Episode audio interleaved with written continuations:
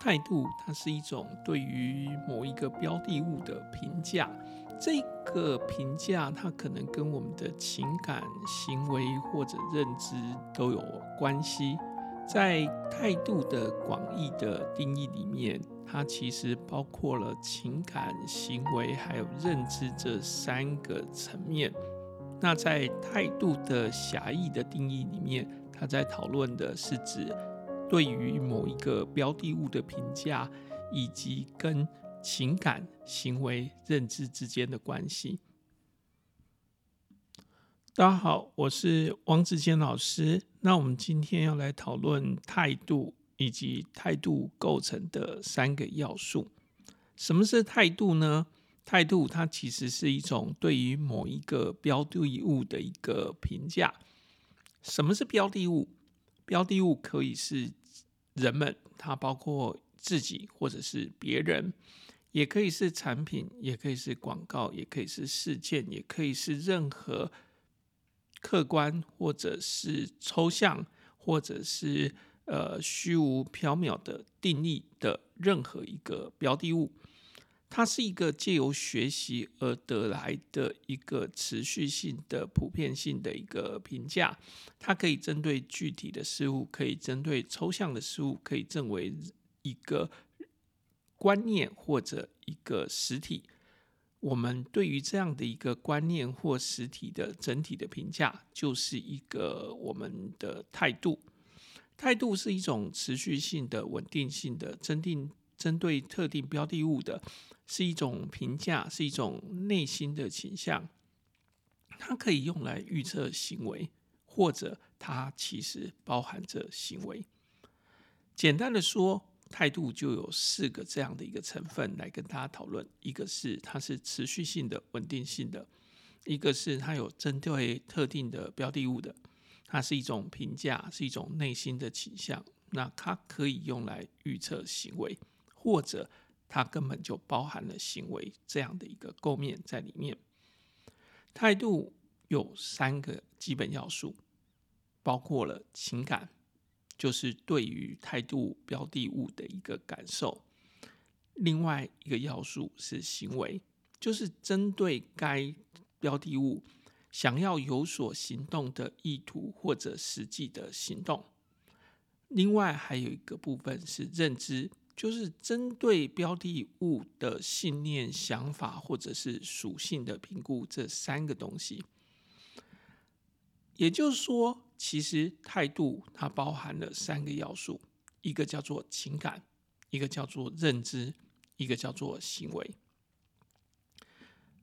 情感加上认知加上行为这三件事情加在一起，就会变成态度。那另外一种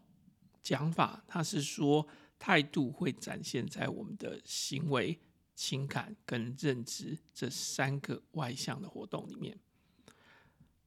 呃，这样的一个解释好像有一点点不太好讲哎，不知道你能不能想象这个东西？基本上就是说，态度它是一个标的物，我对它的一个评估。这个评估我可以从三个层面来看，一个叫做情感，一个层面叫做行为，一个层面叫做认知。我对于这个。态度标的物的整体倾向，我就称为它的态度。那这样的一个讲法，你可能会想说：可是，那到底态度是什么？这牵涉到一个简单的问题，就是广义的态度或者是狭义的态度。什么叫广义的态度或者是狭义的态度？广义的态度，它讲的是指说，我刚刚说的情感、行为跟认知这三件事情，它其实都是态度的一个组成分。那狭义的一个讲法的时候，他会把态度当成就是对于一个标的物的整体评估，而情感是影响态度的因素，行为是态度的影响因素，或认知是影响态度的因素。那这好像有点混淆哦，怎么会这样子说呢？来理解一个情况，当我们见到一个人的时候，我们觉得这个人他的态度不太好。我们在中文里面有这样的讲法，对不对？我觉得这个人他的服务态度不太不太好。那这时候，请问他的态度讲的是什么？其实是行为，对不对？他对客人没有非常礼貌，所以是行为上，或者是说，你觉得这个人他行为虽然没有表现出来，可是你好像情感上觉得他好像不太认同这件事情，所以这时候你说他好像对于这个东西抱持负面的态度，这时候你是不是用情感来说他的态度？另外还有一种可能，这个人他非常理性的跟你解释他为什么不认同这件事情，所以这时候你觉得他对这件事情抱持的负面的态度，可是这时候你有没有发现他的态度其实来自于认知？所以有些时候我们在讲的态度，它其实。是中整的行为或者情感或者认知。那有些时候我们讲的态度，它其实是指情感、行为或认知的一个跟他们有关的因素。它不同于情感、行为跟认知，所以这是我们在这个语言学或者是说在我们语义上面的一个问题。我们在所有的这个消费行为的理论讨论的时候，我们都会碰到类似的情况。到底你所讲的东西是指什么东西？因为这个东西是我们从这个我们语言里面找一个名词来形容这个消费者的一些特性的，所以当我们用这个名词它来形容消费者的行为的时候，我们也可能说这个消费者抱持着一个负面的态度，其实他是抱持的一个负面的行为。我们如果这样谈，就可以知道说，这都没有冲突的，因为你所谈的态度到底是一个狭义的态度，还是一个广义的态度？简单的说，就是广义的在谈态度的时候，它包含了认知、情感跟行为这三个构面；在谈狭义的时候，是认知、情感、行为是三个独立的变数，而这三个独立的变数会影响到态度。好了，那如果这些东西都非常理解的话，我们就可以来好好的讲这一章的内容。这一个态度的这一个讨论，我们其实要讨论的是情感、行为跟认知之间的一个互动的关系。好，这三个要素就是情感、行为跟认知这三个要素，它的影响是有三种可能的一个顺序的。在高摄入层级的一个消费活动中，我们消费者会先产生认知，而这个认知会产生情感，那最后导致消费者的一个行为。简单的说，就是消费者会先想很多事情，那这就是认知，然后产生一些情感，然后这个情感最后才会导致消费的一个行为。所以在购买决策很长的情况下，这种消费活动它就是一种高摄入层级的活动。可是有一些消费活动，它其实消费者没有想那么多。那消费者是有想啦，可是没有到先产生情感，然后才去购买。这时候你就会发现，他的一个行为，它是属于一种先产生认知。然后这个认知让他产生行为，然后行为了之后，他才产生情感的。也就是说，消费者他觉得这个活动他并没有思虑那么久，也没有先产生情感，他是在思虑了之后，他就产生行为了。而这个行为最后导致他的一个情感，他在购后的时候才觉得这个决策是正确还是不正确。那另外，对于一些经常性购买的产品，消费者已经把它升华到或者是调整到的一个经验层级了。所以消费者本身对于一个东西早就有情感了，这时候他是先因为他的情感而导致他的行为，然后最后他再来评判这一个决策是一个正确还是不正确。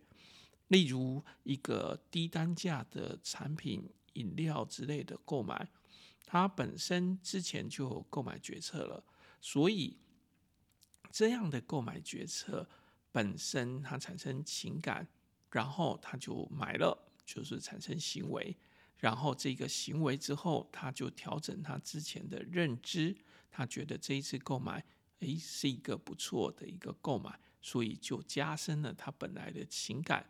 如果他这一次的购买发现，嗯，好像跟上次的不一样，他就会调整他的情感。总之，他是先买了，再来看买之后的一个情况。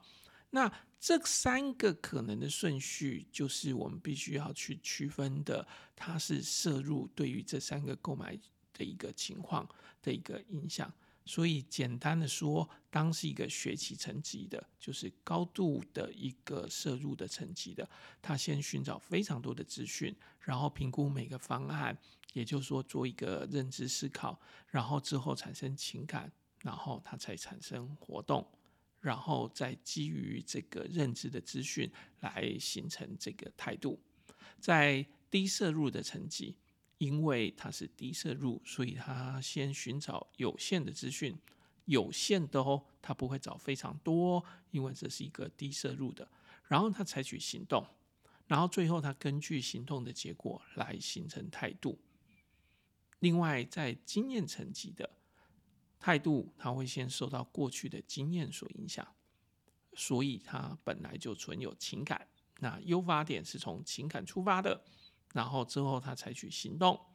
然后再根据这个行动的结果来去判断这个活动到底是一个正确的，或者是没有正正确的。所以它是最后一个程序才是认知。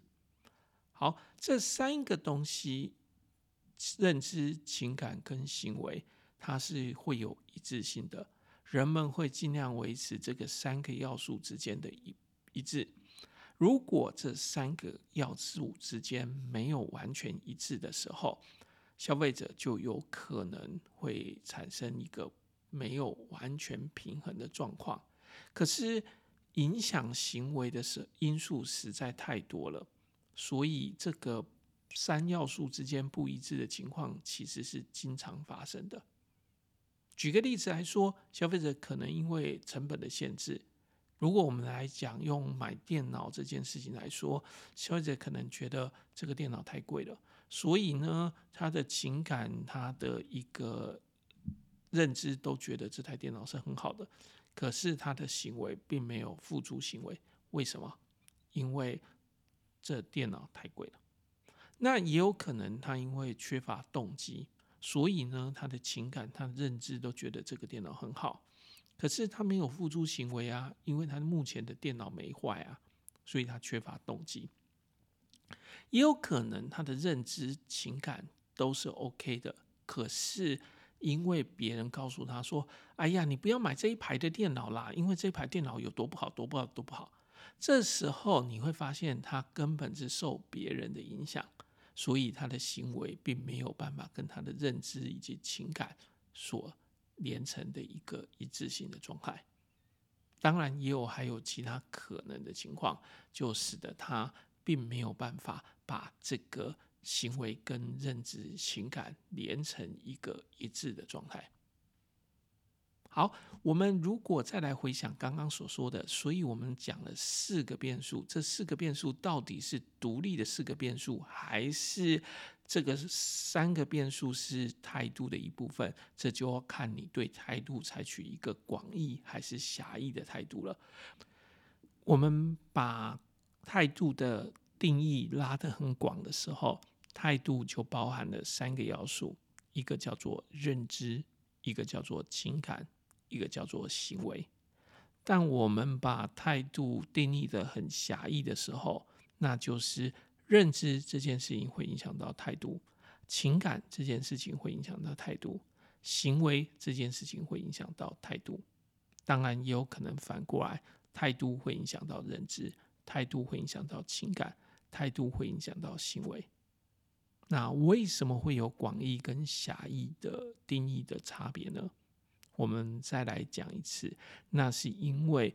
态度这个东西，它是一个抽象名词。我们是用现实生活中使用的文字“态度”这件事情来解释一个消费者的一个抽象的观念。我们再用之前举的例子来跟你这样讲。你记得，当一个人、一个服务人员，我们说他态度不好的时候，